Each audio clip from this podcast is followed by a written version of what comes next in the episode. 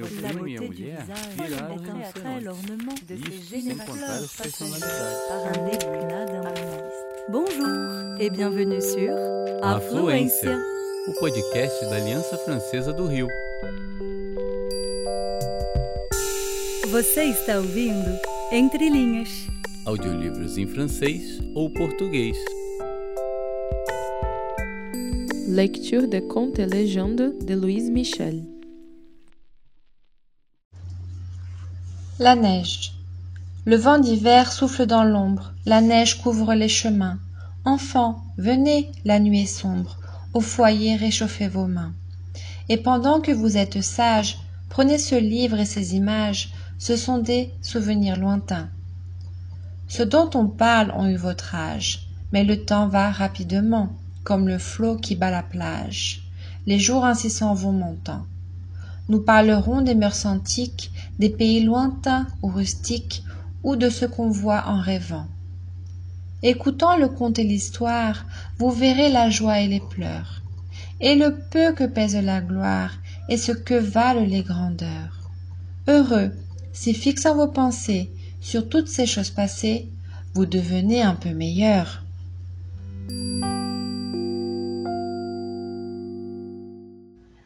La vieille chéchette, Louise Michel. Il y a des êtres tellement disgraciés de la nature, tellement étranges à voir ou à entendre, que leur seul aspect est un sujet de tristes études pour les uns, de folles moqueries pour les autres. Plusieurs de ces êtres-là n'ont pas toujours été ainsi. Les uns ont eu quelque accident moral ou physique, les autres, à force de se laisser mollement aller à la fatigue ou à la paresse, sont descendus de quelques degrés. Et sur cette pente-là, il n'y a plus de raison pour qu'on s'arrête. D'autres encore, ce qui est affreux pour l'humanité, sont devenus ainsi sous la pression des persécutions. Ce n'est pas le plus grand nombre qui ont été frappés dès leur naissance. Chéchette était une pauvre femme qu'on avait toujours vue vieille et toujours vue folle. Deux mauvaises recommandations pour les petits mauvais sujets qui sont loin de respecter l'un et l'autre. La maison de Chéchette, c'était le bois, son magasin. C'était le bois, le nid de son enfance, l'asile de sa vieillesse. C'était toujours le bois. D'où venait-elle? Personne n'en savait rien, ni elle non plus. La première fois qu'on l'avait vue déjà vieille, elle sortait d'un autre bois où sa mère l'avait élevée et venait de mourir. Chéchette aimait sa mère à sa manière. Elle s'en alla dans un autre village et s'y établit au milieu de la forêt. C'était une étrange créature, dernier rejeton sans doute de quelque race nomade.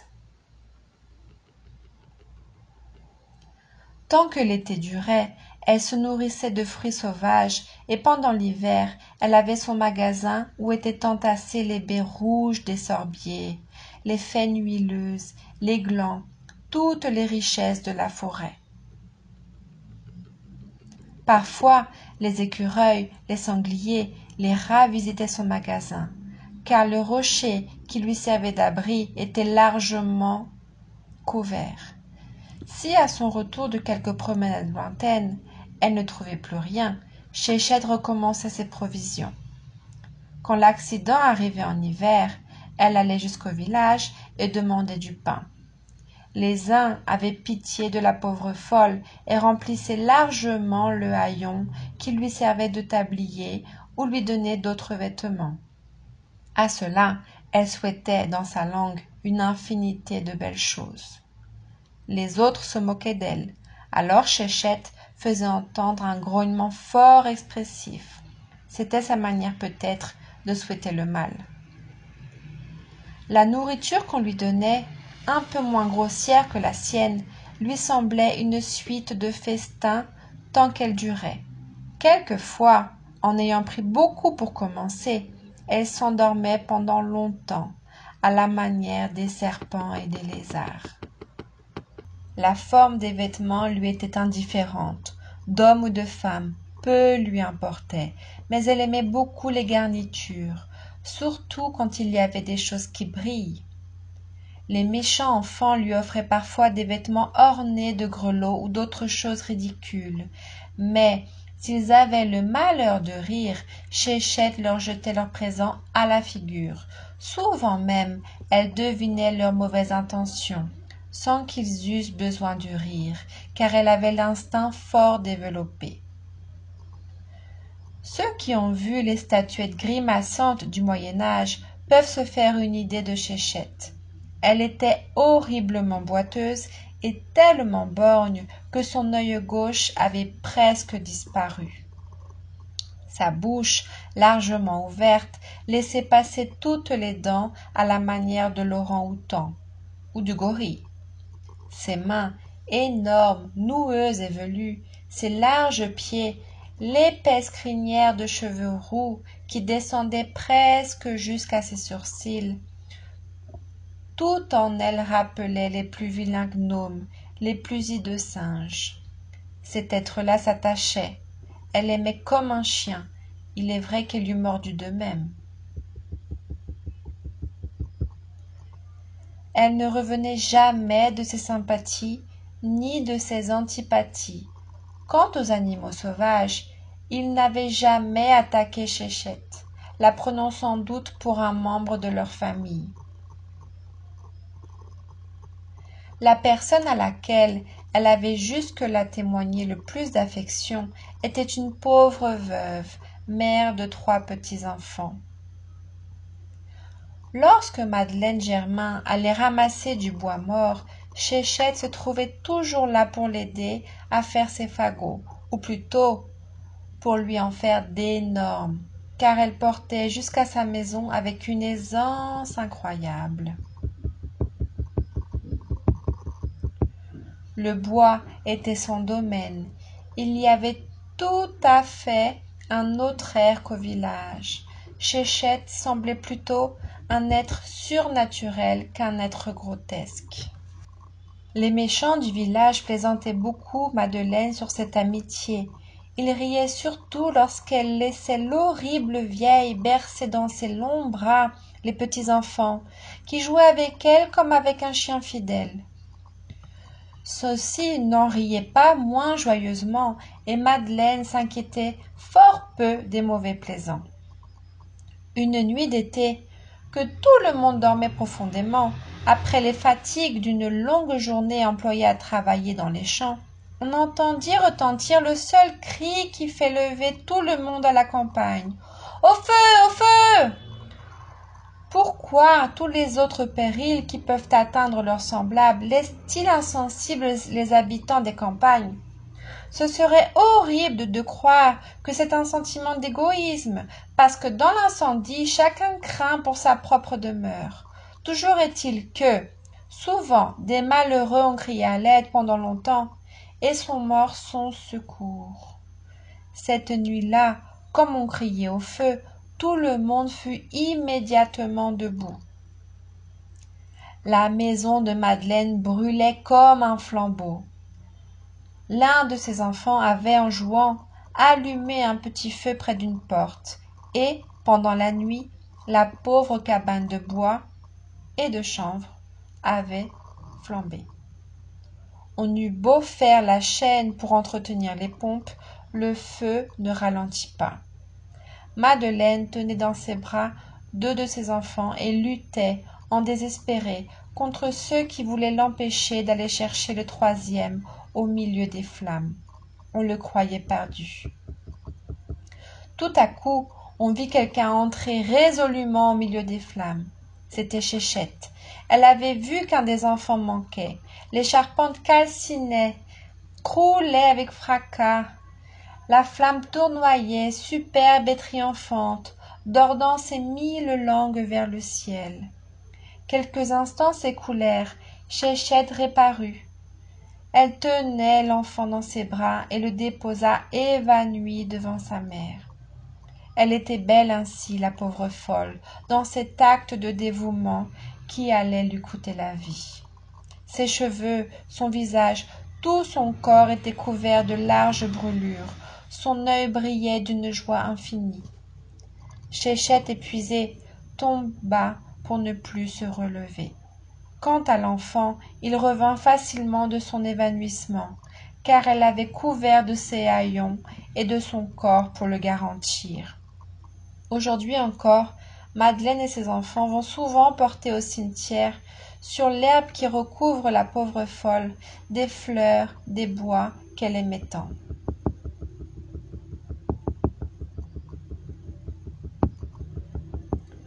ne vous moquez jamais des fous ni des vieillards.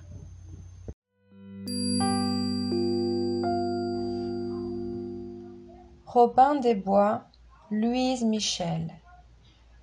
Les imaginations frappées du bruit du corps et des aboiements des meutes dans le silence des bois personnifièrent leurs impressions sous le nom de barbatos duc de l'abîme il entend dit la légende le chant des oiseaux les hurlements des loups. Il comprend le cerf qui brame et la feuille qui craque en se détachant et va rejoindre ses sœurs dans les valses du vent.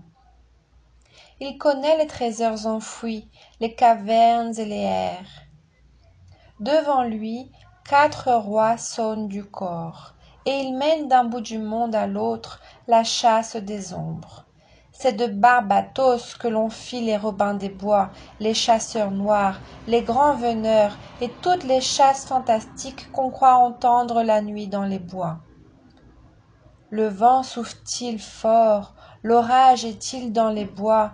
Les petits enfants des villages croient encore comme leurs grand'mères que c'est la chasse du grand veneur qui passe avec grand bruit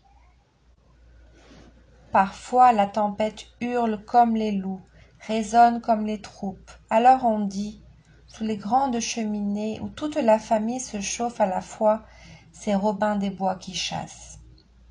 Cette croyance servit il y a quelques années à faire entrer en lui-même un vieux paysan avare qui ayant enterré son trésor au pied d'un chêne s'imaginait qu'on a de la fortune pour mettre dans un vieux bas renfermé dans un pot sous la terre ce qui peut servir à soulager les autres.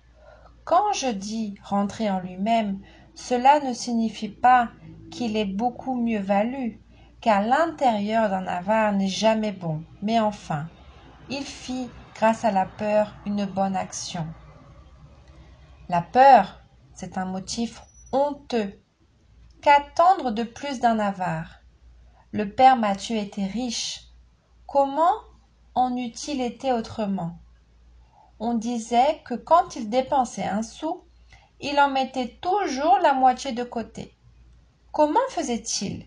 Je n'en sais rien. Comment avait-il gagné ses terres et tout l'argent que dans le bois il cachait au pied d'un vieux chêne? Je n'en sais pas davantage. Dans tous les cas son argent caché là n'était pas même bon à nourrir les vers ou à faire pousser les truffes. Chaque fois que le père mathieu avait quelques pièces d'or à ajouter à son trésor il attendait une nuit sombre et s'en allait au pied du chêne où à la lueur d'une lanterne sourde il comptait son argent en tremblant de peur et d'affection aussi car il aimait ce trésor comme on, comme on aime sa famille son pays sa mère tout ce qu'on a de plus cher au monde. Un soir donc à genoux au pied du chêne il venait de compter en tremblant son or le caressant de la main comme on eût fait à un enfant et pensant que s'il se fût marié sa femme aurait dépensé pour se nourrir et se vêtir qu'il eût fallu élever ses enfants que tout cela coûte horriblement et qu'en restant seul il avait pu entasser il regrettait seulement de ne pas pouvoir vivre sans manger.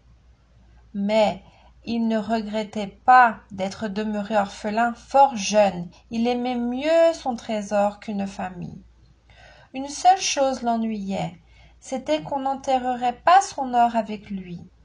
Et c'est à cela qu'il pensait outre la crainte qu'il avait qu'on vînt le surprendre il avait donc grand soin de tourner contre lui la lueur de sa lanterne et le moindre bruit de vent dans les feuilles le faisait tressaillir. Tout à coup une lueur rouge parut au fond d'une allée couverte et en même temps une grande chasse une chasse fantastique telle que celle des légendes s'élança de son côté. Les chiens ne donnaient pas un coup de voix ils flairaient la piste les chasseurs à cheval ne donnaient pas de fanfare c'était la chasse du grand veneur mais avec le silence de la mort une vraie chasse de fantômes. Le père mathieu croyait à tous les chasseurs fantômes beaucoup plus fermement qu'à sa conscience qu'il n'avait jamais senti. Il serra son trésor contre son cœur sous sa blouse et se cacha derrière l'arbre dans un fourré fort épais où il s'était ménagé une entrée en cas de surprise il vit les chasseurs s'arrêter et à la lueur des torches de résine épouvanté distingua le poil du dos des chiens horriblement dressé leurs yeux semblaient pleins d'épouvante et ils flairaient sans cesse de tous côtés. Les chevaux avaient même les crins hérissés. À ce moment une trompe lointaine sonna l'hallali chevaux chiens chasseurs se précipitèrent de ce côté mathieu entendit craquer les branches et les pieds des chevaux frapper le sol dans un galop effrayant. C'était bien réellement pensait-il le grand veneur ou robin des bois. Le vieil avare avait eu si peur qu'il se croyait au moment de la mort. Mourir pour lui c'était quitter son trésor. Mais contre son ordinaire il avait autant de frayeur pour sa vie que pour son or car le danger était imminent. Lorsque le bois fut redevenu silencieux il se hasarda à sortir de sa cachette emportant son or dont il ne voulait plus se séparer. Quelque danger qu'il crût avoir à le conserver auprès de lui. De retour dans sa maison une sorte de massure tout en ruine vraie demeure de hibou et d'avare. Il se coucha glacé d'effroi tenant toujours dans ses bras le vieux pot qui contenait le bas plein de pièces d'or. La frayeur l'avait brisé. N'étant plus soutenu par la nécessité de fuir il resta sans connaissance dans son lit depuis deux jours personne ne voyait le père mathieu comme il était déjà vieux on pensa qu'il pouvait être malade ou mort. Et des voisins vinrent frapper à sa porte qu'il avait barricadée solidement en rentrant. Ne recevant aucune réponse les voisins allèrent trouver le maire. Celui-ci mit son écharpe beaucoup trop courte pour lui parce que son prédécesseur était extrêmement maigre et lui extrêmement gros mais à l'aide d'un bout de ficelle il parvint à la consolider.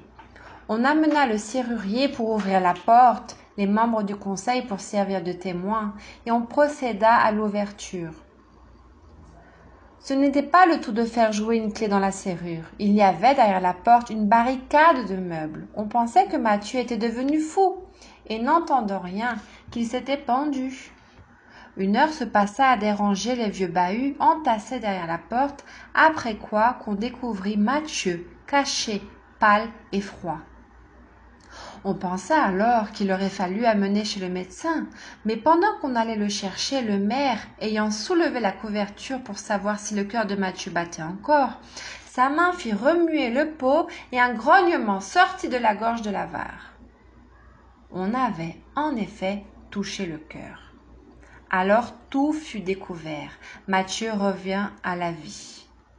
Il se garda bien de raconter son aventure du bois mais on avait vu son trésor. Ne pouvant plus le garder chez lui il se décida à le placer où il lui rapporterait le plus et sûrement. Notre homme alla donc trouver le maire. Celui-ci qui était un brave homme se mit en tête de faire faire une bonne action à mathieu cela devait étonner tout le pays mathieu lui dit-il avant de placer tout ça vous devriez faire une chose qui vous porterait bonheur. Il y a ici la mère nicole qui est veuve avec sept enfants un loup enragé a mordu sa vache et les pauvres gens n'ont plus rien. Vous devriez lui acheter une genisse. Ça ne coûte pas cher et ça vous porterait bonheur. Puis comme il était bavard le brave homme raconta à mathieu quelle fière chasse on avait faite à ce loup qui avait inquiété toute la, contrée tous les louvetiers du département y étaient ils s'étaient séparés en deux bandes et on avait fini par tuer le loup pendant la nuit. Les chevaux et les chiens en avaient une telle frayeur qu'ils en avaient les crins et le poil tout droit. Les chiens n'ont pas donné de voix, ce qui prouvait que l'animal était vraiment enragé. Le père Mathieu comprit que c'était là sa chasse de Robin des Bois, qu'il avait pensé perdre la vie et son argent sans savoir ce qu'il faisait. Il compta cent francs pour la génisse de Nicole, comme s'il eût payé quelque chose. Quand il se ravisa, il n'était plus temps. Nicole eut sa vache, et le maire aida le vieil avare à trouver un sûr placement pour son trésor. Il avait dans son bas cent mille francs en or et billets de banque. L'héritage du grand-père Blaise. Le père Blaise était le plus riche fermier de la contrée. Outre les champs qu'il cultivait pour d'autres, à moitié ou autrement, il avait, en propre, un bien considérable. Sa fille avait été élevée dans la meilleure pension de la ville, et son fils venait de sortir du collège avec une charge de prix à faire envie à ses camarades. Margot, sa ménagère, était une personne fort avenante, ne se mettant jamais en colère quand il tombait une averse sur le grain coupé. Les domestiques se plaisaient à la ferme.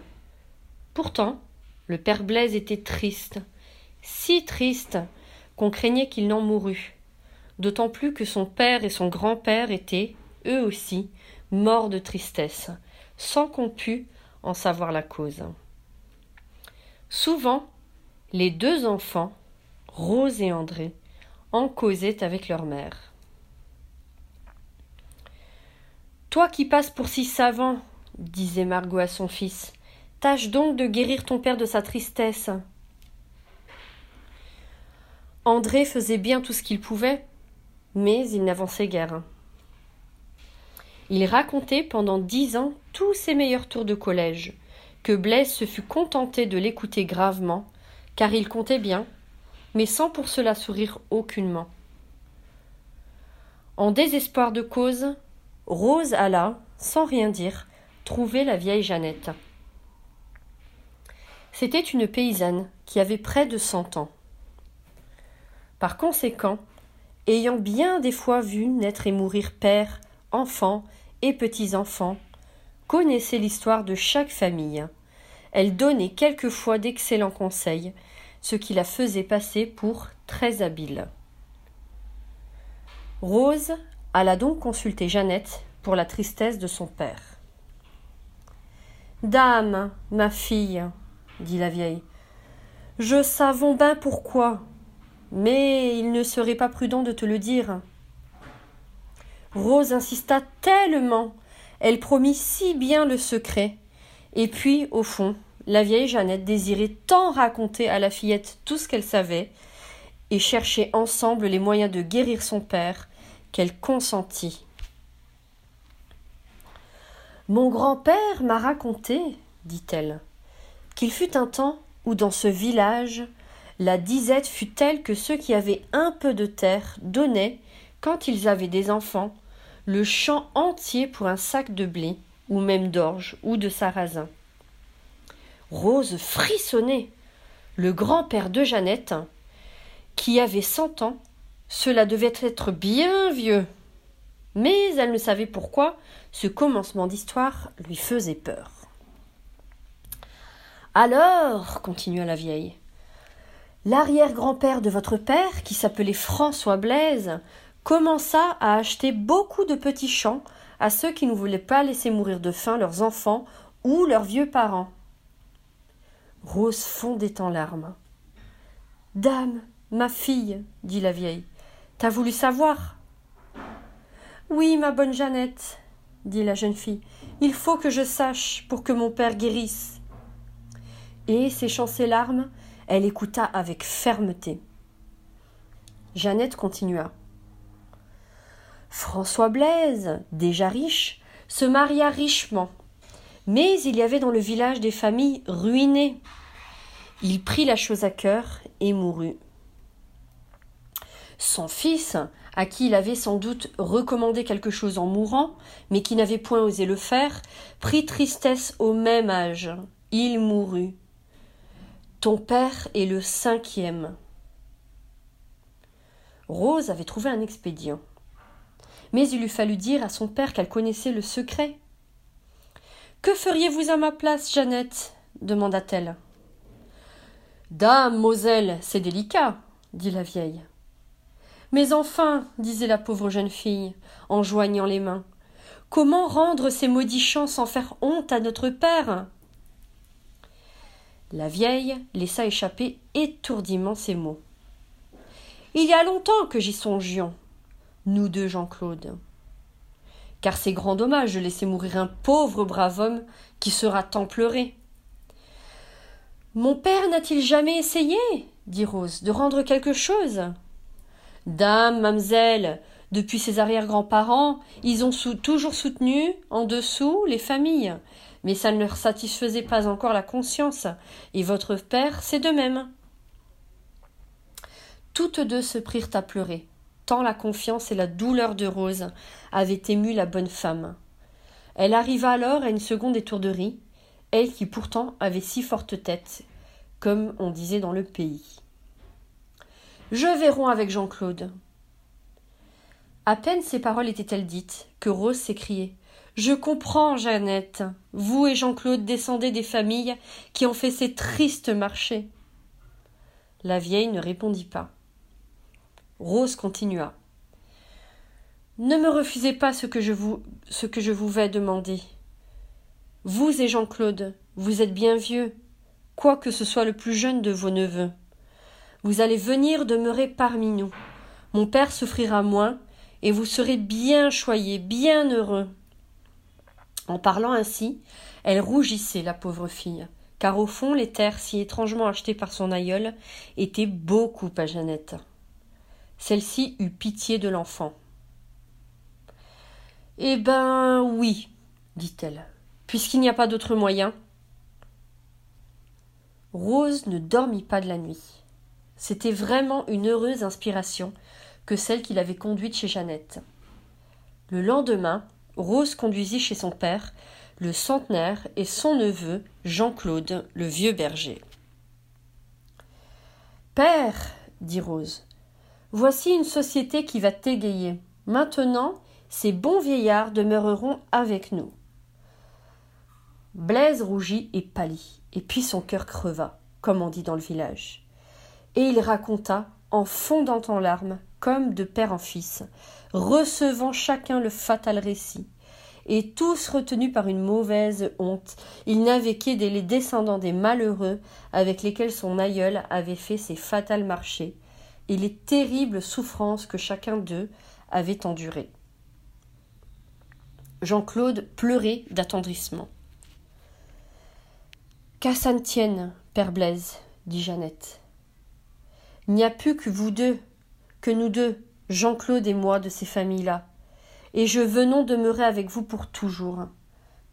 À preuve que je baillons en héritage à André et à Rose tout ce que vous croyez qu'est à nous, quoique vous en ayez donné petit à petit la valeur, mais je sais pourquoi ça ne vous contentait pas. Il fut fait, comme le disait Jeannette. Voilà pourquoi Blaise ne mourut pas de tristesse, comme son père et ses grands-pères. Et voilà pourquoi Jeannette, vêtue de ses plus brillants, brillants atours, c'est-à-dire d'une coiffe comme on en portait au temps de sa jeunesse, et d'un beau corsage en pointe toute rouge sur une jupe rayée, assistait au mariage de Rose et d'André, avec les enfants de Nicolas Garouy, le breton qui, comme eux, avait bon cœur et avait été bien éduqué.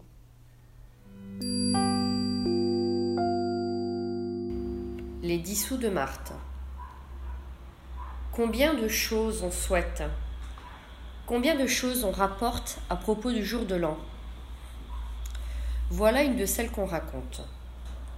Quant à celles qu'on peut souhaiter, en voilà une aussi. Vivez et mourrez en paix avec votre conscience. La petite Marthe avait reçu un grand nombre de jouets et une quantité prodigieuse de bonbons. Comme elle n'avait que six ans, on n'était pas encore à midi qu'elle était déjà lasse des jouets et rassasiée de bonbons. Marthe demanda alors à sa grand-tante, qui la gâtait beaucoup, de vouloir bien venir un peu se promener avec elle. La bonne vieille ne prit guère d'argent, car elle savait qu'elle ne refuserait rien à Marthe, tant qu'elle en aurait, et elle ne voulait pas lui apprendre à prodiguer pour ses caprices. Le temps était beau, mais il faisait grand froid. Marthe enfonçait ses bras tant qu'elle le pouvait dans un manchon presque aussi gros qu'elle. Les boulevards étaient couverts de boutiques, et Marthe fit tant d'achats pour commencer que bientôt la grand-tante n'eut plus qu'une pièce de dix sous. La petite fille avait plein les bras et plein son manchon d'objets forts éclatants, coûtant très peu et ne valant pas davantage. Sachant qu'il n'y avait plus beaucoup à dépenser, elle s'avisa de penser aux petits enfants qui avaient passé leur jour de l'an sans jouer et sans bonbons. C'était fort vilain d'y avoir songé si tard, mais Marthe n'avait encore que six ans, et au fond, elle n'avait pas mauvais cœur. Du reste, sa tante la gâtait trop, et d'une manière qui n'était pas raisonnable.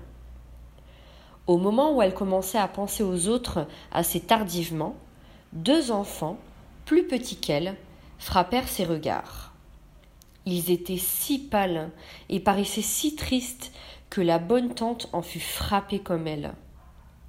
Le plus âgé, vêtu fort proprement de noir, mais d'une manière trop légère pour la saison, était arrêté pour ajuster au cou de son frère, qui grelottait, quoique plus chaudement habillé, sa petite cravate de laine, et il avait, le pauvre enfant, son petit cou tout violet de froid. Où allez-vous ainsi, mes petits amis? leur demanda la tante. Nous revenons, madame, répondit l'aîné. De chez une dame, amie de maman, que nous n'avons pas trouvée chez elle, et nous rentrons à la maison. Oui, ajouta le petit avec cette confiance naïve de l'enfance. Nous allions chez madame Paul, afin qu'elle nous donne un peu d'ouvrage pour maman et avoir de quoi acheter du pain. Et comme l'aîné le regardait de travers pour faire cesser son bavardage, la dernière petite pièce de dix sous était dans la main du petit, et Marthe, avec sa tante, se sauvait pour que l'aîné ne la leur rendit pas. Quand elles furent loin, Marthe se mit à pleurer. Oh, ma tante, dit-elle, combien je regrette d'avoir acheté tant de joujoux. Nous aurions pu donner bien davantage à ces pauvres enfants. Dix ans après, Marthe, jeune fille de seize ans, reçue institutrice depuis quelques mois, avait fait de la vie un rude apprentissage dont elle était loin de se douter autrefois. Ses parents n'avaient pas réussi dans leur commerce, et faute d'une petite somme de cinq à six cents francs, on pouvait leur faire une mauvaise affaire. Marthe venait d'entrer comme sous-maîtresse dans un externat. Elle devait gagner huit cents francs au bout de l'année. Mais n'étant payée que par mois, il lui était impossible d'offrir tout de suite la somme due par son père pour des marchandises non encore vendues. S'il ne payait pas à l'échéance, son billet serait protesté. S'il rendait les marchandises, ne pouvant payer, il lui fallait fermer son magasin. Une idée vint à Marthe. Elle la communiqua à la grand-tante, alors âgée de quatre-vingts ans, et qui la chérissait comme par le passé. Elle l'eût même encore gâtée si Marthe n'eût été raisonnable. Ma tante, dit la jeune fille, il me semble que nous pouvons obtenir un arrangement du créancier de mon père. Gagnant huit cents francs par an, je puis lui en donner cinquante tous les mois, le jour où je toucherai mes appointements. Peut-être acceptera-t-il. La bonne vieille approuva l'idée et voulut accompagner sa petite fille. Lorsqu'elles arrivèrent chez Marcel frère, toutes deux furent fort surprises de voir sur l'enseigne du commerçant une pièce d'argent sculptée en relief avec cette inscription aux 50 centimes du jour de l'an. Elles se souvinrent des 50 centimes de Marthe, et n'osant se communiquer leurs pensées, elles entrèrent dans le magasin. L'aîné des frères Marcel était assis au bureau, faisant l'office de caissier. Le plus jeune remplissait l'emploi de garçon de magasin. Une femme paraissant plus souffrante qu'âgée remplaçait tantôt l'un, tantôt l'autre de ses fils. Marthe, que la grand-tante aimait à entendre parler, parce qu'elle en était idolâtre, exposa le but de leur visite très simplement, mais avec une énergie qui prouvait qu'on pouvait se fier à sa parole. Marcel, l'aîné, à qui elle s'était adressée, appela sa mère et son frère. Il avait reconnu, non pas Marthe, grandie énormément, mais la bonne vieille, qui depuis dix ans avait à peine changé. Nous avons, dit-il, l'honneur de voir celles qui sont cause de notre aisance. Et comme sa mère et son frérot s'étaient empressés d'entourer les deux arrivantes, il raconta qu'après le départ de Marthe et de la vieille dame, il les avait longtemps cherchées, car ni lui ni son frère ne demandaient l'aumône. En rentrant chez leur mère, comme il ne pouvait se consoler, l'amie chez laquelle il n'avait trouvé personne entra à son tour. Elle apportait de l'ouvrage et un peu d'argent. On put donc acheter du pain sans toucher à la petite pièce qui avait rendu le cœur si gros à l'aîné. Il fut même tout à fait consolé dans sa fierté, quand sa mère lui dit Peut-être qu'à ton tour tu pourras rendre, si tu travailles, des services aux autres sans les offenser. Félix Marcel, ayant réfléchi là-dessus, demanda la pièce de dix sous pour en faire l'usage qu'il voudrait, annonça qu'il ne rentrerait que le soir et prit à la main son petit frère qu'il ne quittait jamais avec un air de résolution, comme s'il eût été à la conquête du monde. Les deux amis, l'ayant laissé sortir avec un sourire, car c'était un brave enfant en qui on pouvait avoir confiance, s'amusèrent à le suivre de loin. Félix, tenant toujours son petit frère par la main, alla jusqu'à une marchande d'objets à un sou et lui demanda si elle pouvait lui en vendre pour dix sous au prix des marchands. Car il allait entrer dans le commerce. La marchande partit d'un interminable éclat de rire. Mais comme c'était justement à cette même place que l'enfant avait tant cherché la dame aux dix sous, elle se douta de quelques projets courageux. Non seulement elle ajouta aux objets une forte pacotille en disant Tu me payeras ceci quand tu auras une recette. Mais elle prit les deux frères sous sa protection et leur arrangea une toute petite table devant la sienne. Tous trois étaient, le soir, tellement amis qu'ils ne pouvaient plus se séparer. Ils gagnèrent ce jour-là le triple de leur mise.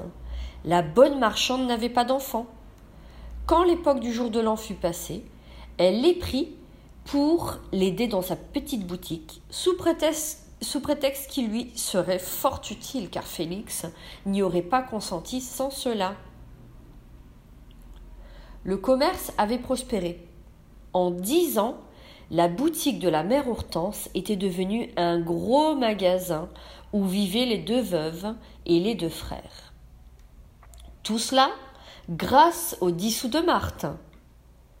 Félix en était là de son récit, quand rentra la mère Hortense, qui revenait tout à propos de quelques courses. Je vous laisse à penser, chers enfants, quel accueil on fit à Marthe et à la grand-tante. Félix exigea que les six cents francs ne lui fussent remis qu'au bout de quatre ans. À cette époque-là, le père de Marthe, ayant fait de meilleures affaires, le magasin des frères Marcel ayant continué à prospérer, tout le monde fut d'avis que, pour la fête de la bonne grand-tante, on prêta chacun cent francs à six orphelins, dont les uns avaient à soutenir leur mère, les autres leurs petits frères, La bonne vieille, ce jour-là, pleura de joie, et cette action porta bonheur à tous, car elle vécut longtemps encore, et les six commerces prospérèrent.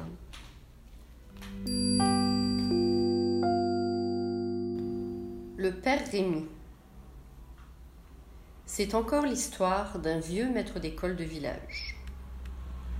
Nous parlons souvent de ces obscurs soldats de la civilisation, dont toute la vie s'écoule ignorée et dont les jours tombent l'un sur l'autre avec le calme monotone de l'éternité. Ceux-là font beaucoup pour leur époque qui ont appris à lire à beaucoup. Ils feraient plus encore s'ils essayaient de former de petites bibliothèques historiques à l'aide desquelles leur village lirait autre chose que le messager boiteux ou le grand conteur, car nous en sommes là en plein XIXe siècle. Le père Rémy était, lui, de ceux qui pensent à tout. Il avait bien un défaut, celui des vieux savants. Il aimait les mots pompeux, mais il avait fait tant de choses utiles qu'on le lui pardonnait facilement.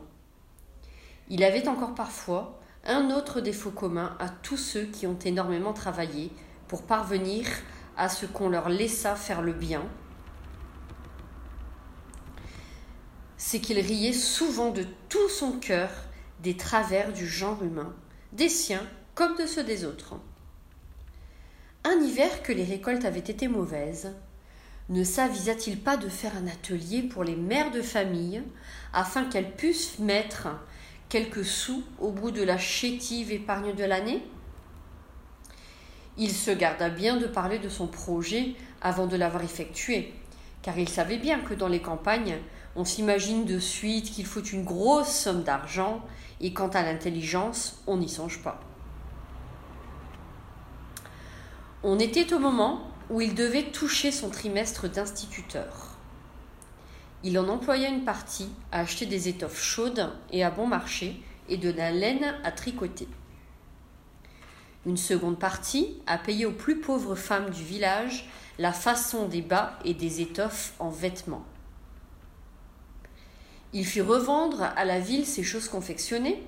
Le prix en était plus que triplé. Avec cet argent, il put acheter d'autres étoffes, d'autres laines, payer la façon à un plus grand nombre d'ouvrières. Le tout fut revendu confectionné à la ville comme la première fois. Au bout d'un mois, il avait de quoi monter un atelier nombreux. Des commandes lui arrivèrent. Il les donnait bien entendu à ses ouvrières sans nul bénéfice pour lui.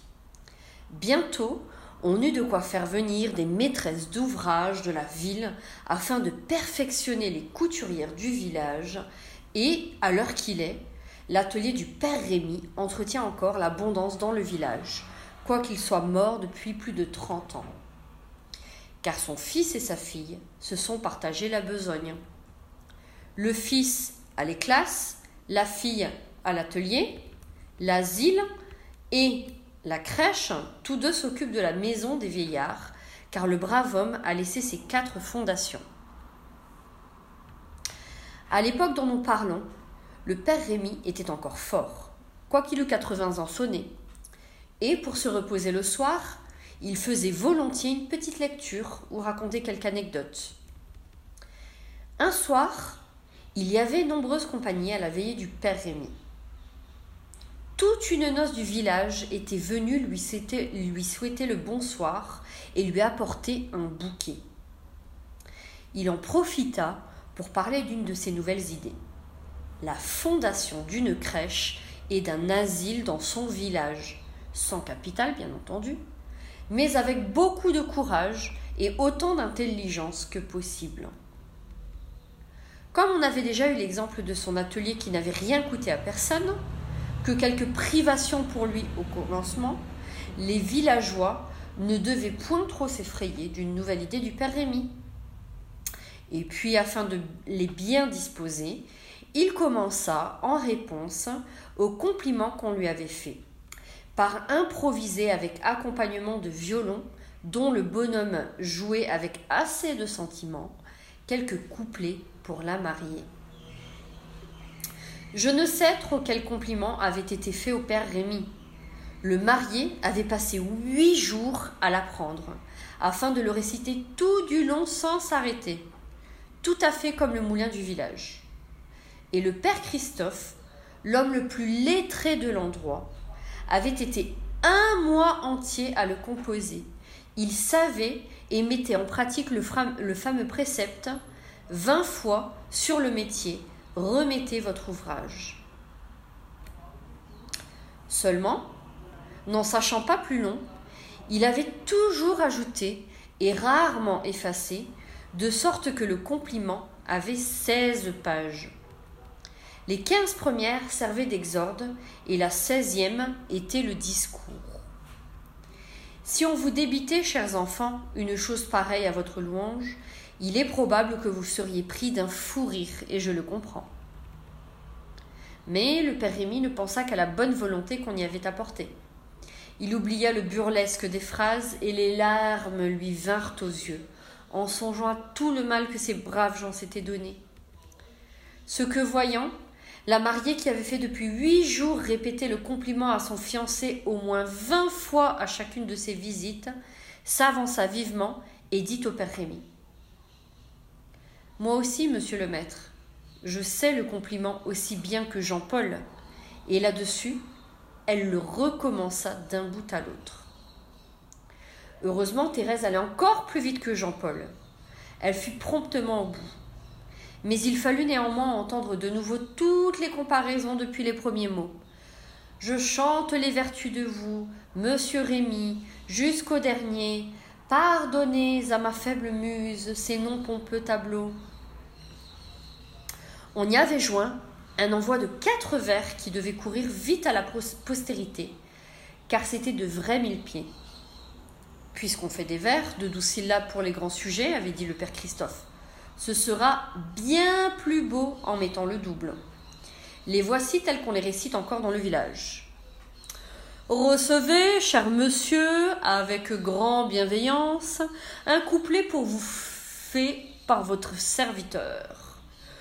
Nous y réprignerons au complet tous nos voeux, le débordement de notre tendre cœur. Et là, lâchant la bride à tous nos sentiments pour manier au Parnasse, ils seront nos Pégases, et là que nous voulons, et des fleurs de nos prés, des fleurs de nos voix, vous envoyer les garder. Nous respectons l'orthographe particulière du Père Christophe. C'est après ces derniers mots que le maître d'école répondit par les couplets suivants, auxquels l'accompagnement de son violon donnait un grand air de fête. Toutes les fleurs des prés, tous les lys des vallées, tous les champs d'y après, et les brises zélées font de charmants après. Ces fêtes chez les fleurs, la rose se marie, l'éthérie dans les airs, l'églantine est fleurie. Pour que ces jours charmants soient pour vous l'espérance, pour que de tous vos chants reste la souvenance, faites du bien, enfants, ces fêtes chez les fleurs, la rose se marie, l'éthérie dans les airs, l'églantine est fleurie.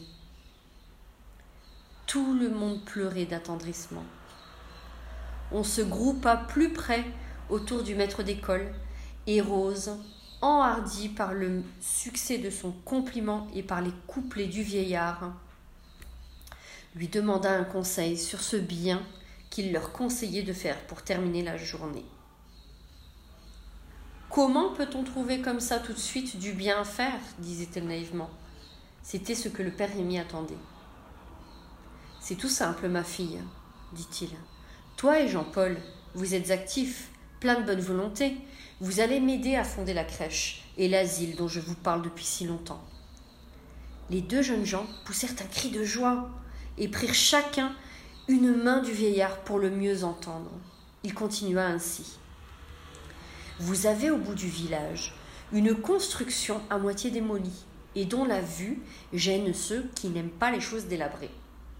Vous me la louerez pour que je la restaure moi-même afin d'y installer notre fondation.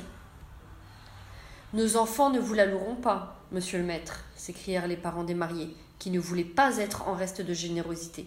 Nous voulons qu'ils la donnent, et on y mettra la date d'aujourd'hui.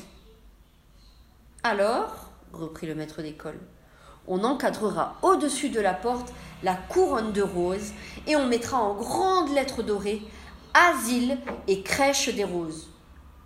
Ce sera un titre souriant pour nos enfants. Moi, de mon côté, je donne la vache, dont je ne vois pas trop ce que je fais, puisque je m'en étais passé jusqu'à présent. Et nous s'écrièrent une douzaine de laboureurs. Nous fournissons la nourriture de la vache. Nous, père dirent à leur tour le fils et la fille du père. Grémy. Nous nous chargeons de la direction de la crèche et de l'asile. Nous y emploierons deux pauvres veuves que nous connaissons. Elles auront la nourriture, le logement comme nous pourrons, et quant aux appointements, ils viendront dans quelques mois. Presque toutes les couturières de l'atelier se trouvaient là. Elles convinrent entre elles de réunir tous les chiffons dont personne ne se servait, d'y ajouter un peu de neuf à l'aide de leurs petits gains et de confectionner, en veillant un peu plus tard, des vêtements à ceux des petits enfants dont les parents étaient gênés. Le maire se trouvait là. Il voulut ajouter sur la caisse communale une petite somme mensuelle pour aider à l'entretien des enfants. J'accepte la somme, monsieur le maire, dit le père Rémy, mais je ne veux pas vous tromper. Elle servira pour commencer un asile de vieillards. Si le maire n'avait pas su combien peu il fallait au père Rémy pour tout ce qu'il entreprenait, il aurait été épouvanté. Mais il connaissait le courage et l'économie du bon vieillard. Dans ce cas-là, dit-il, je vous donne pour vos vieux la grange dont j'ai hérité, avec la maison de ma pauvre mère, et l'asile des vieillards sera en son souvenir. Nous l'appellerons, dit le maître d'école, maison de retraite de la bonne Marguerite. Cette soirée, en effet, porta bonheur à tous ceux qui concoururent à ses fondations, car l'asile des roses et la maison de vieillard de la bonne Marguerite subsistent encore et beaucoup de bien y est fait. Dès le lendemain, le père Rémy et les plus grands de ses élèves qui pouvaient bien, disait-il, maçonner, puisque d'autres le faisaient, se mirent en devoir de restaurer les deux masures pour en faire des habitations logeables. C'était merveille de voir leur activité. Jean-Paul était au premier rang, ce que voyant, de véritables maçons du village se mirent de la partie, et comme le père Rémy savait un peu d'architecture, il arriva même que les deux constructions faisaient très bon effet. Comment ferez-vous, père Rémy, pour les lits des enfants et des vieux? disait le maire, tout en déposant dans la salle deux énormes matelas de laine tout neufs. Soyez tranquille, dit le père Rémy, j'ai un moyen. Il avait mis de côté une petite somme pour faire acheter de fortes toiles d'emballage et en faire des hamacs en attendant mieux pour les vieillards, mais de manière à les laisser pour les petits-enfants. Avec le prix des deux matelas du maire, il eut de vieux draps d'occasion et des couvertures. Quant au ménage, quelques assiettes de grosses terres blanches et seulement une cuillère par personne le composèrent pendant toute la première année. Pour nourrir ces vieillards et ajouter pour les petits-enfants des pâtes de sa vache, le père Rémy demanda au maire des terrains incultes appartenant à la commune et dont elle ne faisait rien, ce qui lui fut accordé. Comme pour la restauration de ces masures, tout le monde se mit de la partie, ayant toujours au premier rang Jean-Paul et Rose avec les grands élèves. Les terrains incultes furent défrichés. Le produit employé à la nourriture des enfants et des vieillards. Ceux-ci voulurent travailler eux-mêmes à de faciles ouvrages pour la culture ou l'atelier. Il y eut par ce moyen non seulement assez d'argent pour faire vivre et augmenter les trois établissements, mais encore pour aider pendant les années difficiles quelques ménages du village et même du canton. Le père Rémy se trouva donc avoir fondé sans capital autre que son courage et son activité un atelier, un asile, une crèche et une maison de vieillards. Souvent le père Christophe avait fait là-dessus des vers en son honneur, et il était allé bien des fois chez l'imprimeur de la ville afin qu'il l'aidât à trouver un éditeur. Mais celui-ci avait toujours refusé de se charger du manuscrit, ce dont le père Christophe se désespérait. Il se décida à prier le père Rémy lui-même de corriger l'ouvrage, ce que celui-ci lui promit pour quand il n'aurait rien de mieux à faire, et il mit le manuscrit dans sa poche. Chaque jour, Christophe s'informait si la correction était commencée, et toujours le maître d'école lui répondait J'ai encore quelque chose de plus utile à faire avant. Le poète finit par s'impatienter et demanda au père Rémy s'il aurait éternellement quelque chose de mieux à faire. C'est bien probable, répondit-il, mais je vous sais un gré infini de l'attention. Le père Christophe redemanda son œuvre, et ne pouvant la publier, la relisait tous les jours. Se peut-il, disait le pauvre auteur, qu'un aussi brave homme que notre maître d'école soit comme les autres jaloux de mon talent Le père Rémy essaya de lui expliquer qu'il ne fallait que douze syllabes dans les plus longs vers français, et que cela traînait déjà bien assez la pensée. C'est égal, répondait Christophe. Vous ne me persuaderez jamais que trop de beauté soit un défaut. Un jour, cependant, il avait un peu compris, à l'aide d'une gravure représentant une divinité indienne monstrueuse avec quatre superbes bras. C'est assez de deux pour nos yeux habitués à cette forme, lui dit le père Rémy. Et je vous répète que notre pensée qui traîne déjà dans douze syllabes doit ramper en vos vingt-quatre. Le père Christophe réfléchit quelques instants et garda le silence à moitié vaincu. Mais quand le lendemain le vieux poète recommença sa phrase favorite C'est égal, on ne persuadera jamais que. Le maître d'école l'arrêta. N'en parlons plus, dit-il. Vous voulez avoir une petite vanité, gardez-la, et soyons bons amis. Le père Christophe réfléchit de nouveau et ne parla plus que rarement de ses écrits. C'était un brave cœur, mais il appartenait encore à une époque où la vanité passait pour un noble orgueil. Il y a loin cependant de l'une à l'autre. N'oubliez pas ceci, enfants. Soyez fiers pour l'humanité. Elle est bien peu encore, mais elle deviendra grande. Si ceux qui se sentent de l'intelligence, au lieu de chercher à mettre en étalage leurs pauvres petites personnes et leurs pauvres petits noms, sentent battre dans leur poitrine et frémir dans leur intelligence le cœur et l'esprit de toute une génération.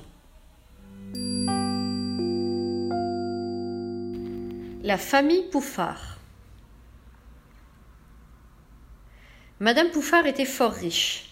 Elle portait la toilette la plus coûteuse qu'on puisse imaginer et n'avait rien trouvé de mieux pour en rehausser l'éclat que d'ajouter un 2 à son nom. Il ne faisait pas bon oublier quand on lui écrivait de mettre Madame de Pouffard, Châtelaine au château des Hulottes. Ce deux et ce mot châtelaine la faisait rougir de plaisir chaque fois qu'on les lui adressait, et de colère chaque fois qu'on osait les oublier. Quant à monsieur de Pouffard, plus avisé encore que sa femme, il avait eu l'idée d'acheter des titres de noblesse. Les habitants des Hulottes devinrent donc monsieur le marquis et madame la marquise de Pouffard. Ils se firent peindre des armoiries par un artiste qui se moquait d'eux et achetèrent chez des antiquaires une foule de choses qui composèrent le musée de leurs ancêtres. Les armoiries portaient un chardon d'azur sur champ de gueule, autrement dit, un chardon bleu sur fond rouge. Les supports avaient de si longues oreilles, tout longs qu'ils étaient, qu'on voyait l'âne sous la crinière des fauves. Ce sont des lions d'Arcadie, avait dit en riant le peintre. Et comme monsieur le marquis de Pouffard voulait le payer généreusement, il s'excusa en disant qu'il avait été trop heureux de rendre service à un aussi éminent personnage. En vérité, c'est qu'il voulait bien se moquer de lui, mais qu'il ne voulait pas le voler, ce qui en effet eût été fort différent. Le complaisant peintre s'offrit en outre à peindre partout les armoiries de monsieur le marquis, ce qu'il fit consciencieusement, depuis le dessus de la porte du château jusqu'à celui de la cabane au lapin. Monsieur le marquis et madame la marquise rayonnaient. Quant aux armures et autres objets de ses ancêtres achetés chez les antiquaires, c'était bien autre chose. Il y avait de tout. Une longue broche lui avait été vendue pour une épée antique. Elle avait, disait-il, appartenu au plus vaillant de ses ancêtres. Il avait de vieilles croûtes peintes à l'huile vers la fin du XVIe siècle et qu'il disait être les portraits de ses arrière-grand-mères faits au temps des croisades. Or, à cette époque, Jean de Bruges, qui inventa la peinture à l'huile au XVIe siècle, était loin d'exister. Mais peu importait à nos personnages, pourvu qu'ils eussent des ancêtres. Mademoiselle Euphrosine Pouffard mérite une attention toute particulière. C'était une grande niaise, vaniteuse comme un pan et bête comme une oie. Elle croyait se rendre fort intéressante en respirant à chaque instant des parfums ou des fleurs, et se chargeait à la fois de tout ce qu'elle possédait de bijoux, si bien qu'elle avait quelquefois trois ou quatre bagues à chaque doigt. On lui avait vu jusqu'à deux paires de boucles d'oreilles, et quant au collier, il n'était pas rare de lui en voir tant que son cou en pouvait porter. Le baudet porteur de reliques dont parle La Fontaine ne marchait pas avec plus de majesté que mademoiselle Euphrosine de Pouffard. Depuis six mois que la respectable famille habitait le château des Hulottes, personne dans tout le pays n'avait encore été trouvé digne de lui composer une société. Les habitants du village avaient bien quelques relations avec Jean, le valet de chambre de monsieur, et avec madame Brindavoine, la femme de chambre de madame.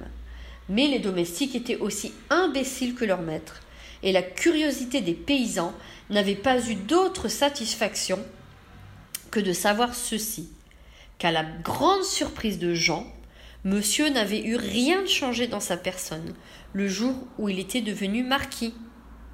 Pour mademoiselle Sylvie, la femme de chambre de mademoiselle, elle était trop délicate pour causer jamais avec les gens du commun.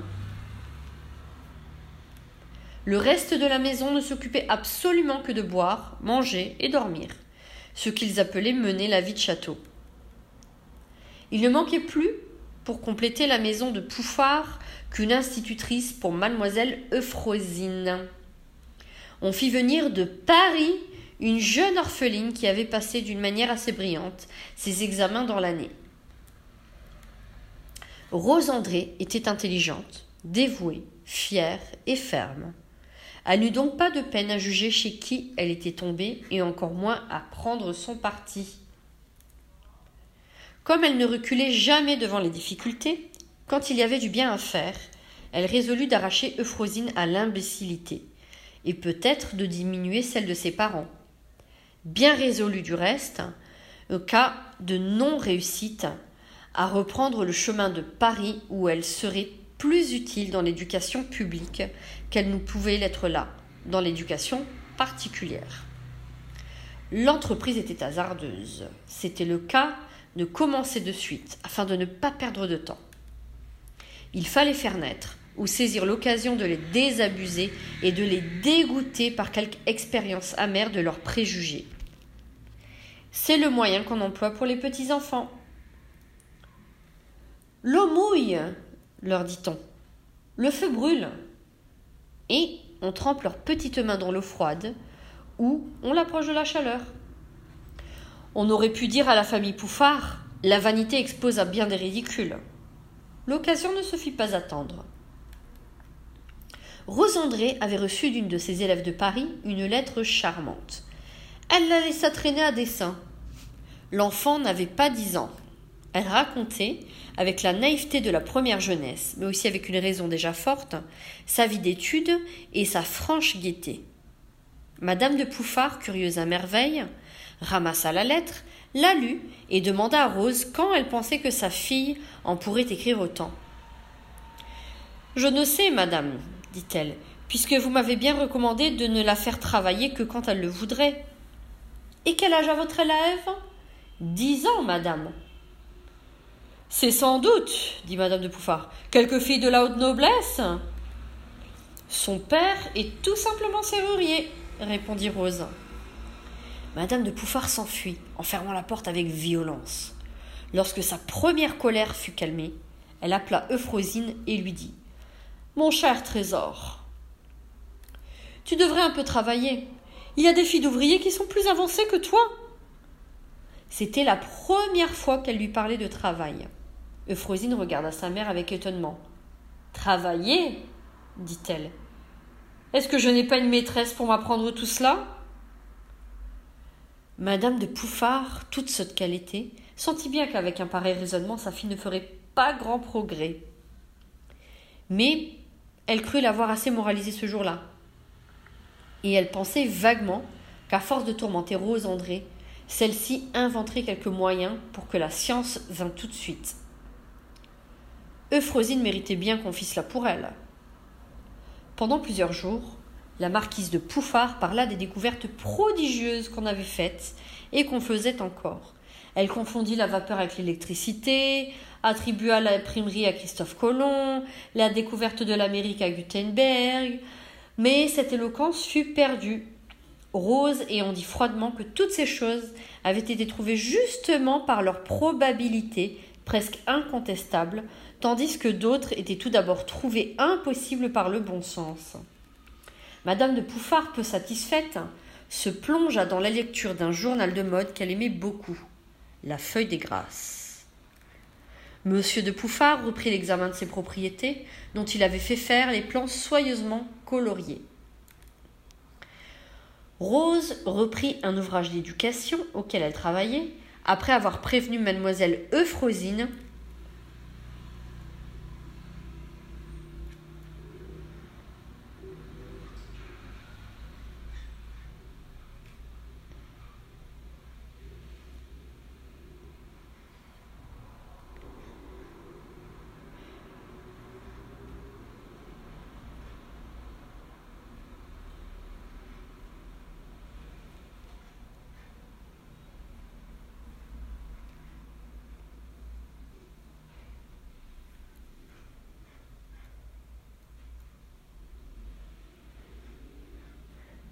que cet ouvrage l'amuserait peut-être, et qu'elle lui en expliquerait les premières pages avec plaisir lorsqu'elle voudrait travailler. Je disais à mes élèves de Paris, continua-t-elle, de manière à être entendue de Madame Pouffard, que l'étude est obligatoire, comme l'honnêteté. C'est pourquoi, grâce à leur bonne volonté, elles s'instruisaient assez rapidement. Puis elle ajouta d'un ton plus ferme. S'il en eût été autrement, je n'aurais pas dû m'occuper d'elle davantage. Euphrosine continua d'enfiler des perles de verre, et Madame Pouffard s'embrouilla dans les phrases de la feuille des grâces, ce qui fut cause qu'ayant lu, on orne les coiffures de quelques gerbes folles. Au lieu de herbes folles, la châtelaine des Hulottes se fit taire. Pour le dimanche suivant, six grosses gerbes artificielles dont elle orna son chapeau. Cependant, elle commençait à se demander quand il conviendrait à Euphrosine de travailler et à s'impatienter beaucoup contre Rosandré. Celle-ci ayant prévenu son élève que si dans huit jours elle n'était pas décidée à travailler, il serait de son devoir d'aller retrouver celle à qui son aide serait plus utile se rendit auprès de Madame Pouffard et lui dit que cette décision n'était point une menace pour obliger l'enfant à l'étude, mais un parti pris irrévocable. Elle termina en conseillant à Madame la Marquise de prendre pour Euphrosine une institutrice fort âgée ayant besoin de repos.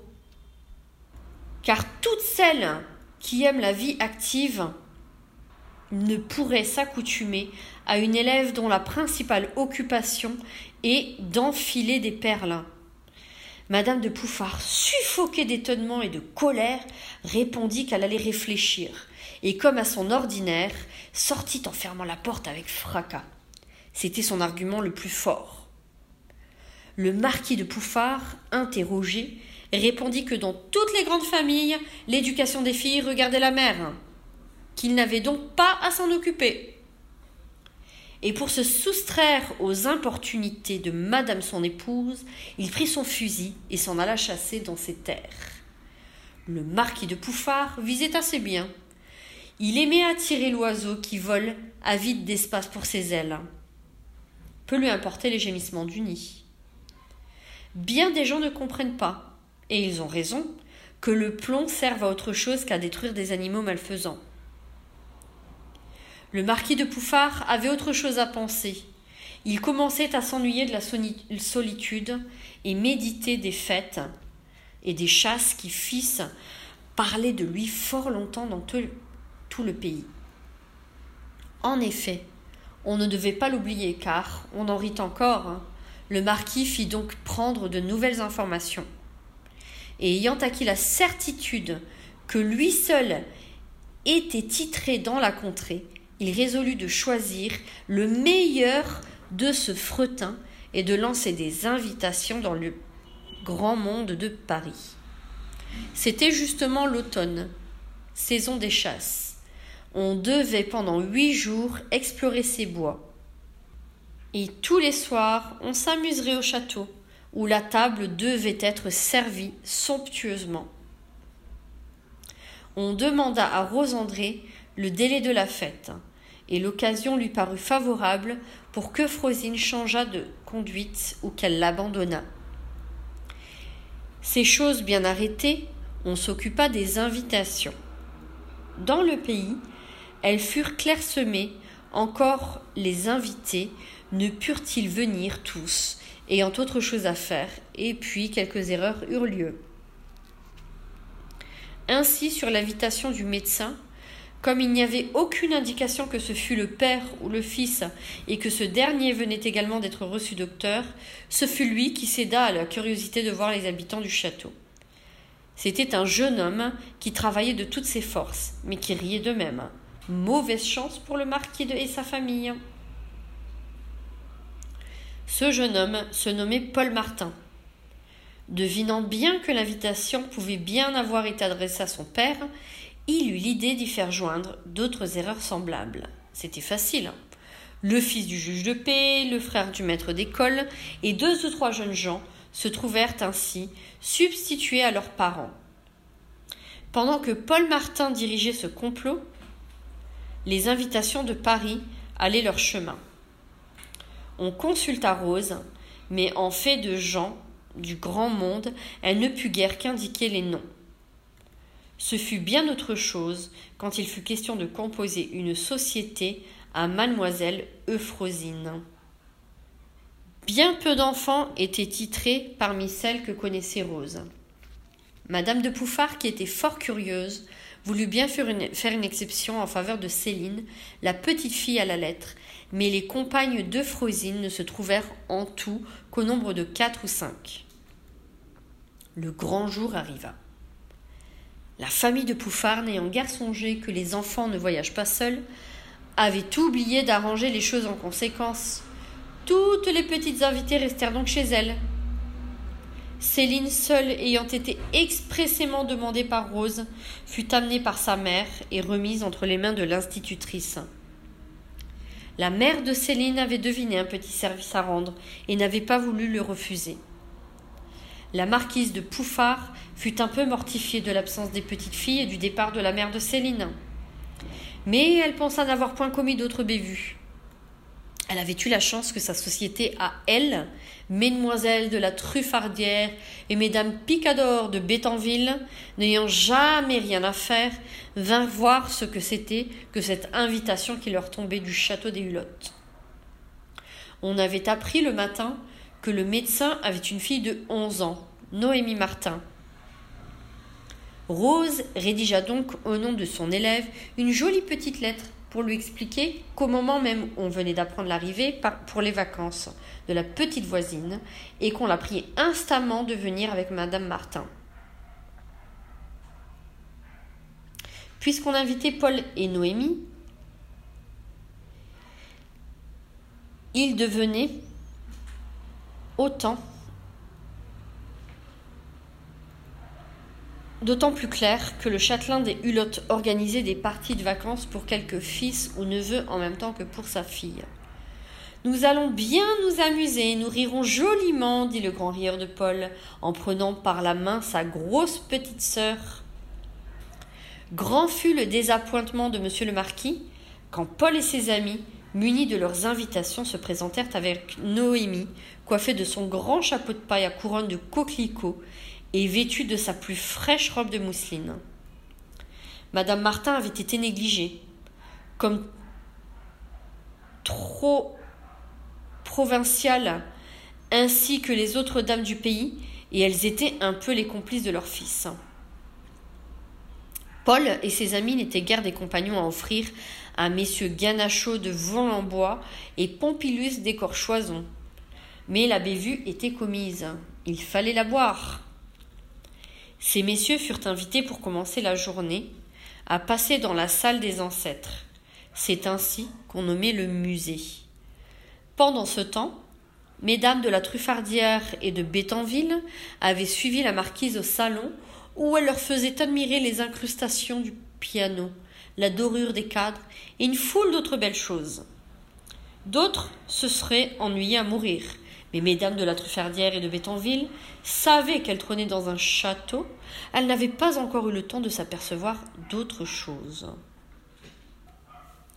Rose André avait emmené au jardin Céline, Noémie et Euphrosine. Cette dernière, en dépit de sa bêtise, s'amusait presque de la gaieté de ses deux compagnes, car les deux enfants avaient de suite été fort camarades. Elles entraînaient dans la joie franche de la conversation. Euphrosine, quoiqu'elle fût tout étourdie d'entendre d'autres discours que ceux de sa mère et de Sylvie. Cette première heure était le commencement d'un triomphe. Le dîner arriva, les mets étaient entassés avec une telle profusion qu'il y eut pour quatre heures à les voir défiler et absorber en partie. Les jeunes gens eurent un peu pitié des maîtres de la maison et causèrent de manière à ce qu'ils crurent eux-mêmes être aimables. Messieurs, Ganachon de Volambois et Pompilus d'Escorchaison mangèrent beaucoup. Mesdames de la Truffardière et de Bétanville minaudaient en compagnie de la marquise, et jouaient avec des bouquets des champs en récitant de doucereuses pièces de vers sur les fleurs et la beauté. Lors même qu'elles eussent été belles, leurs bêtises les eût défigurées, et en fait de comparaison avec les fleurs, il vaut mieux ressembler à quelque chose de moins fragile et de plus intelligent. Les petites filles, placées près de Rose, faisaient le moins de bruit possible pour ne gêner personne. Quant à Euphrosine, n'ayant point la de s'occuper des autres, elle tenait largement sa place, quoique Rose l'avertît de temps à autre. Un de ses traits d'esprit les plus marquants, mais qui fit rougir ses parents jusqu'au blanc des yeux, suivant la remarque de M. Ganachon de Voulombois, fut celle-ci. Tiens, papa, je croyais que d'être princesse, ça s'achetait, comme tu as fait pour devenir marquis mais que ça coûtait plus cher. Rose sentit qu'il n'y avait qu'à la laisser aller pour faire changer l'opinion de ses parents sur l'éducation. Un silence assez embarrassé suivit cette sortie. On venait justement de parler des croisades, et monsieur le marquis avait raconté comme quoi son aïeul Stanislas de Pouffard y avait reçu la croix de Saint-Louis des mains même de Charlemagne, récit qui avait occasionné une vive sensation à tout le monde. Certes, il y avait de quoi. Monsieur de Pouffard, satisfait de l'effet qu'il produisait, ajoutait comme quoi son arrière-grand-mère, Émile Trude de Paille-en-Val, dame d'honneur d'Isabeau de Bavière, avait mérité la confiance et l'estime toute particulière de cette virtueuse princesse lorsqu'elle fut régente de son fils Louis IX. Et ce renversement monstrueux d'histoire faisait ouvrir à Céline et à Noémie des yeux immenses, tandis qu'une épouvantable envie de rire tordait toutes les bouches. La souffrance du pauvre marquis, après la sortie de sa fille, réprima l'hilarité générale. On trouva moyen de changer la conversation. Mais Madame Frosine n'était pas accoutumée à ce que ces questions restassent sans réponse. Elle ne se découragea pas et reprit en criant plus fort. Pourquoi que tu ne me réponds pas? Si ça s'achète, je veux que tu me fasses princesse pour ma fête. Dis, papa, tu m'as bien acheté les diamants de ma grand-mère. Tu sais que tu disais, il faut que ça paraisse mon vieux. Le marquis et sa femme devenaient fous. Il y avait encore huit jours et c'était le premier. On eut tout à fait pitié d'eux, et quelqu'un trouva moyen d'insinuer pour faire cesser les importunités de qu'on voyait du jardin tous les paysans du village revenir de la foire, ce qui était fort curieux à cause de la variété de marchandises qu'ils ramenaient avec eux. Rose et les deux petites filles entraînèrent Frosine. Là, on voulut lui faire comprendre que ses parents devaient avoir une raison pour ne pas lui répondre, et qu'il fallait les laisser tranquilles, et que du reste, il était impossible de lui acheter un titre de princesse. Mais nul raisonnement n'eut d'empire sur elle. Il fallut changer, par surprise, le cours de ses idées en lui faisant admirer la course folle du grand Mathieu, qui voulait conduire son porc par une corde attachée à la patte, se trouvait plutôt entraîné lui-même. Heureusement pour ses parents, Euphrosine fut distraite. Quand les jeunes filles rentrèrent au salon, mesdames de Bétanville, de Pouffard et de la, la Truffardière jouaient aux jeux innocents. Tous les messieurs étaient à la chasse. Les jeunes gens commençaient à trouver que tout ce qui souffre, même d'une manière ridicule, ne peut plus faire rire. Paul et ses amis ne s'amusaient pas du tout et se promettaient bien de trouver des prétextes fort polis pour ne pas revenir le lendemain. L'un devait être appelé près d'un malade, l'autre éprouver une maladie subite, un troisième être obligé bien à regret d'entreprendre un voyage. Il devait en être autrement. Au salon, lorsque les jeux innocents furent épuisés, que ces dames eurent assez minaudé sur la sellette, assez fait semblant de se tromper pour faire l'enfant, en jouant à pigeon-vol et au corbillon, on parla littérature. Décidément, Madame de Pouffard était en veine. Ses invités étaient aussi des abonnés de la Feuille des Grâces. On loua la manière charmante dont le journal portait son nom. Rien en effet n'était plus gracieux et plus frais. Jusqu'à la vignette du titre, laquelle représentait une guirlande de camélias roses, jusqu'au feuilleton toujours entouré d'une vignette délicate et qu'il était défendu de signer autrement que du nom d'une des trois grâces, Aglaé, Chloé et Euphrosine. Euphrosine, nom chéri, si joliment porté par mademoiselle Pouffard. Madame de la Truffardière, qui passait pour un esprit profond, insinua bien qu'elle lisait quelquefois aussi le papillon d'or, l'oiseau-mouche, le nuage. Et aussi une foule d'autres belles productions. Mais on déclara à l'unanimité qu'après avoir bien jugé, c'était la feuille des grâces qui l'emportait. L'une de ces dames récita alors de sa voix la plus flûtée la dernière pièce de vers du journal. C'était La chenille harmonieuse. Comment l'auteur avait-il fait pour rendre une chenille harmonieuse? C'est ce dont je me garderai bien de m'occuper. Tout ce qu'on a pu savoir, c'est que le premier vers était Magnifique chenille, écoute, mes récents. L'auteur se nommait Hyacinthe Delicou. Après tout, il lui était bien permis de dédier ses œuvres aux chenilles, tout comme à d'autres, et il ne manquait pas d'admirateurs. Après la littérature, on parla musique. Toutes trois s'accordaient à adorer le piano. Quant au violon, cela leur donnait des attaques de nerfs. Le violoncelle, il n'en fallait pas parler. L'orgue leur faisait mal à la tête. Mais le flageolet, par exemple, voilà un bel instrument. Le choix de la musique leur était indifférent, pourvu que cela fît du bruit ou des roucoulements. Cependant, elles n'aimaient pas les maîtres allemands. Quelques vieux airs de Jadin qu'elles avaient entendus leur semblaient préférables à tout Weber Meyerbeer, etc. Elles espéraient que ce joli genre reviendrait. Elles ne comprenaient rien à Wagner, mais elles le détestaient d'instinct, parce qu'il a toute une création échevelée, rapide, inouïe, jetée à pleine main dans ses notes, et qu'elles aimaient ce qui est vide. En peinture, elles se demandaient comment on peut regarder d'autres tableaux que ceux de Boucher et si les belles choses qu'on voit sur les vieux éventails ne valent pas bien les grands villettes toiles, toiles toutes pleines d'ombre qui impressionnent leurs nerfs délicats. À les entendre raisonner ainsi, Il y avait de quoi leur jeter à la tête tous les cadres dorés et le piano par-dessus le marché. Mais cela ne leur aurait pas donné plus de sentiments, et ce n'était pas leur faute si la sotte éducation qu'elles avaient reçue les avait empêchées de se développer. Tout à coup, Madame de Pouffard s'avisa de faire mettre Rose André au piano. Il allait sans dire qu'il ne fallait jouer que des polkas, des mazurkas, quelques scottish, une valse qu'elle avait commencée leur faisait, disait-elle, tourner la tête. Comme on ne doit pas jeter les gens par la fenêtre, même lorsqu'ils sont de ce genre-là, Rose André continua résolument son supplice pendant près de deux heures. Lasse, elle s'avisa de leur jouer ses impressions. Il y avait des cadences ironiques, des roulements gros de colère, des notes frappées tout à coup, comme si l'harmonie indiquée eût voulu briser l'instrument. Des suites d'accords qui étaient des menaces. Ces dames trouvèrent tout cela ravissant, surtout les cadences et les trilles qui leur riaient au nez. Madame de la Trouffardière demanda si les petites étaient musiciennes.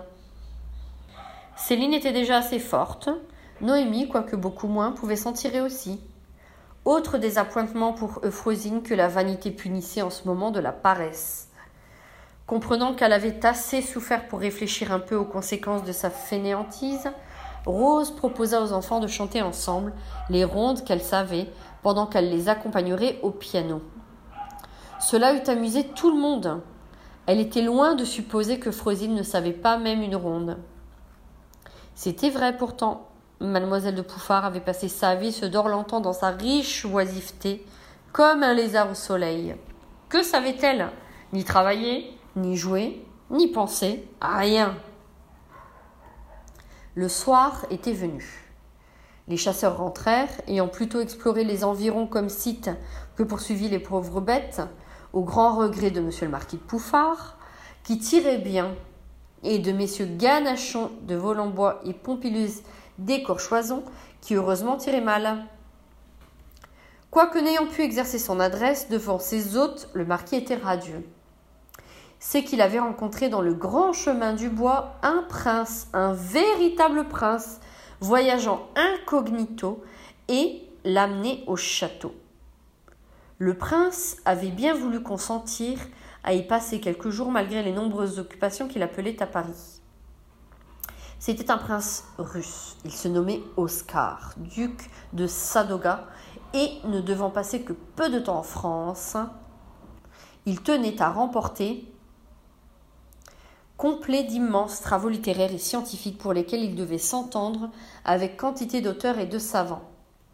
Le prince Oscar, duc de Sadoga, était déjà d'un certain âge. Il avait le front chauve, des yeux gris fort intelligents, mais jetant un singulier éclat au lieu d'y lire la pensée, ou voyait une lueur qui brillait beaucoup. Voilà tout. Ses manières étaient aisées, polies, son costume négligé, comme on pouvait l'attendre de quelqu'un qui voyage pour la première fois sans suite. Ses vêtements étaient irréprochables, mais la chaussure laissait beaucoup à désirer. Cela ne laissait pas que d'affliger le marquis qui aimait beaucoup les princes, mais le moyen d'offrir une paire de bottes à un aussi haut personnage. Le marquis espéra qu'une bonne inspiration lui viendrait, et en attendant, il présenta son hôte à Madame de Pouffard, qui faillit tomber à la renverse. Paul et ses amis riaient, cette fois, de tout leur cœur. Ils ne parlaient plus d'envoyer leurs excuses au lendemain. Messieurs Ganachon de Volambois et Pompilus d'Écorchoison rivalisaient de zèle près du prince. Mesdames de Bétanville et de la Truffardière grimaçaient leur plus aimable sourire. Rose André, Noémie et Céline trouvaient que le duc Oscar de Sadogu avait suffisamment l'air d'un prince d'occasion pour qu'on pût mettre à sa disposition une paire de bottes. En résumé, le prince était aimable, spirituel. Les raisons qu'il donnait de son voyage semblaient possibles, et pour les physionomistes, il ne pouvait être un voleur, le caractère dominant de son visage étant l'honnêteté. Paul Martin prétendit que chez le sujet, c'est ainsi qu'il appelait irrévérencieusement le prince, la manie des voyages avait un, un fort grand développement. Il remarqua en outre que son titre de docteur en médecine plaisait médiocrement au duc de Sadoga. Cependant, toute la maison avait été révolutionnée. Le salon avait des tentures. La cuisine faisait l'effet de deux ou trois fours, tant elle contenait de rôtissoirs. Tous les domestiques allaient et venaient avec une activité bien plus grande encore que la veille. Mademoiselle Euphrosine de Pouffard vint, de ses belles mains, présenter au prince une paire de chaussures, les plus belles qu'on eût pu trouver, pour le délasser du voyage, et le marquis vit, avec joie, que son Altesse avait daigné accepter, car il n'avait rien trouvé de mieux que d'envoyer sa fille, à laquelle, pensait-il, on ne pouvait rien refuser.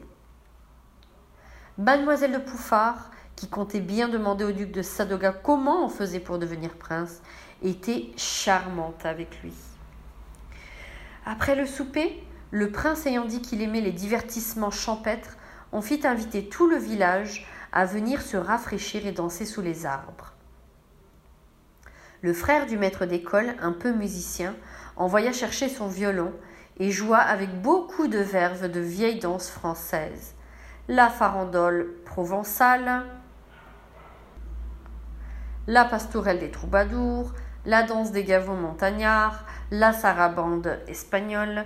On allait commencer la bourrée d'Auvergne, contre laquelle madame la marquise de Pouffard eut bien crié, si le prince n'eût déclaré qu'il n'aimait que les danses populaires des provinces. Il n'y avait rien à dire contre une opinion aussi haute.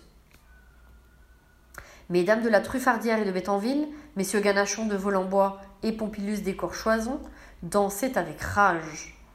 Mademoiselle Euphrosine dansait. Paul et ses amis avaient l'air de danser, mais c'était pour cacher qu'ils riaient comme des fous. Le violon du maître d'école était si gai qu'il semblait rire aussi. Un cri de surprise partit aussitôt de toutes les bouches. Une troupe de gens armés avait envahi le parc. C'est qu'on avait retrouvé la piste d'un pauvre fou échappé d'une maison de santé depuis quelques jours grâce à l'un des vêtements d'un interne qui avait eu le talent de se procurer. Cet homme, ordinairement assez calme, malgré sa folie de voyage et son idée d'être prince, était cependant sujet à quelque accès d'une violence extrême. C'était son Altesse le duc Oscar de Sadogu, lequel fut réintégré dans sa maison de santé. Quel coup de théâtre Madame de Pouffard en tomba malade subitement. La société n'eut donc pas le besoin d'excuses pour terminer ce soir-là toutes les fêtes. Chacun était mécontent, si ce n'est les rieurs. Madame de Pouffard se rétablit, mais il lui resta longtemps de la tristesse. Monsieur le marquis abandonnait la chasse et le musée de ses ancêtres, et Rose André fut obligée, pour les consoler, de leur dire qu'ils avaient plus gagné que perdu à cette aventure car mademoiselle Euphrosine, un peu honteuse, fort dépitée et entraînée par l'exemple de Céline, que Rose avait conservé quelques jours, et de la petite Noémie qui venait travailler avec elle, mademoiselle Euphrosine, disons-nous, avait commencé à s'instruire et elle y réussissait. Car on peut toujours faire bien et il n'est pas de si lait de chenille qui ne devienne un joli papillon.